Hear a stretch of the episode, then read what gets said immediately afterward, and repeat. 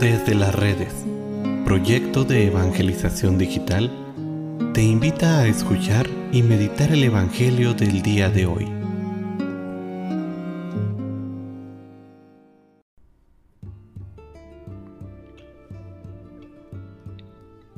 Hoy, viernes 11 de febrero, escuchemos con atención el Santo Evangelio según San Marcos.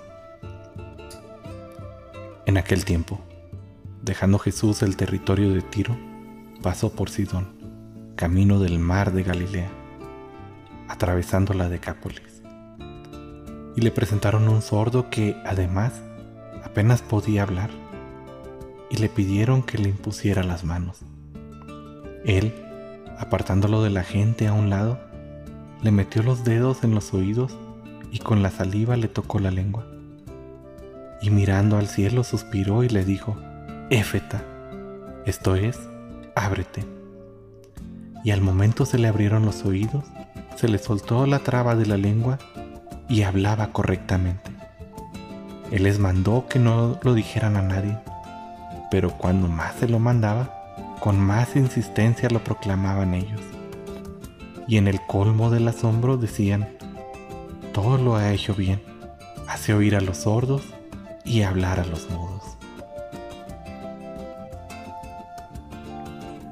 Vemos a Jesús en medio de su pueblo realizando signos, signos que a la gente sencilla de un modo u otro entiende, pero que solo Dios puede realizar.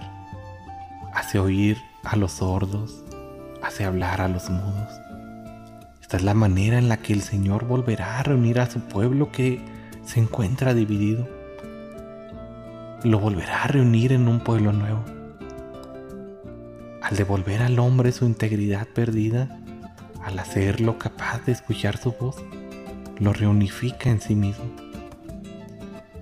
Esta unificación e integridad del hombre precederá siempre a la reunión de los pueblos.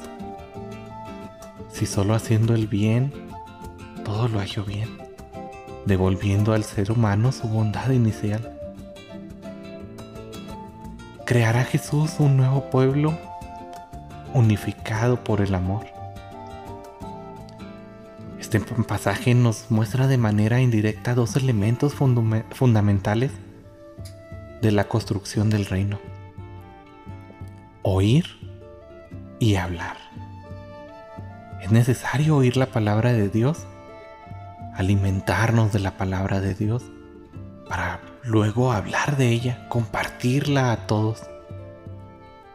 ¿Cómo podemos conocer a Dios si nadie nos habla de Él?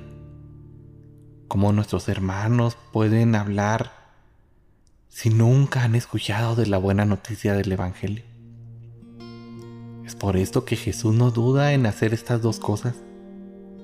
Abrir los oídos del sordo y destrabar la lengua para que él pueda hablar. Ahora este hombre se ha convertido en un testigo del amor un testigo de este amor tan grande de Dios. Y así como lo dirá el apóstol San Juan en su primera carta, puede dar testimonio de lo que ha visto y de lo que ha oído. Hoy en día no son muchos los que hablen de Jesús, y esto es porque tienen sus oídos cerrados. No hay muchos que hablen de la misericordia, del amor tan grande porque tienen su lengua trabada.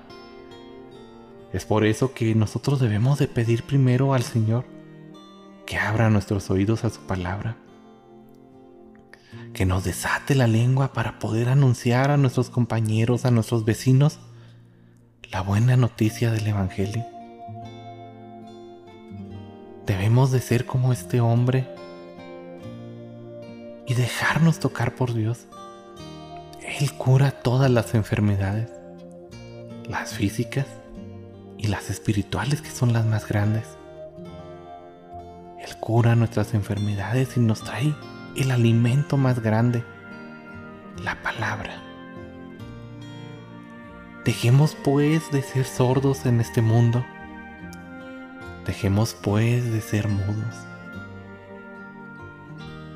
Nosotros también debemos de darnos cuenta que es necesario que el Señor abra nuestros oídos que pronuncie una vez más éfeta sobre nosotros, para que la palabra que escuchamos a diario realice en nosotros lo que Él dice, para que escuchemos lo que el mundo y los hombres no nos, nos dicen, y para que esto que el mundo nos dice que los hombres, estos mensajes a veces muy desviados del amor de Dios, del amor misericordioso, sean para nosotros causa y pretexto para hablar del amor de Dios, para hacer el bien.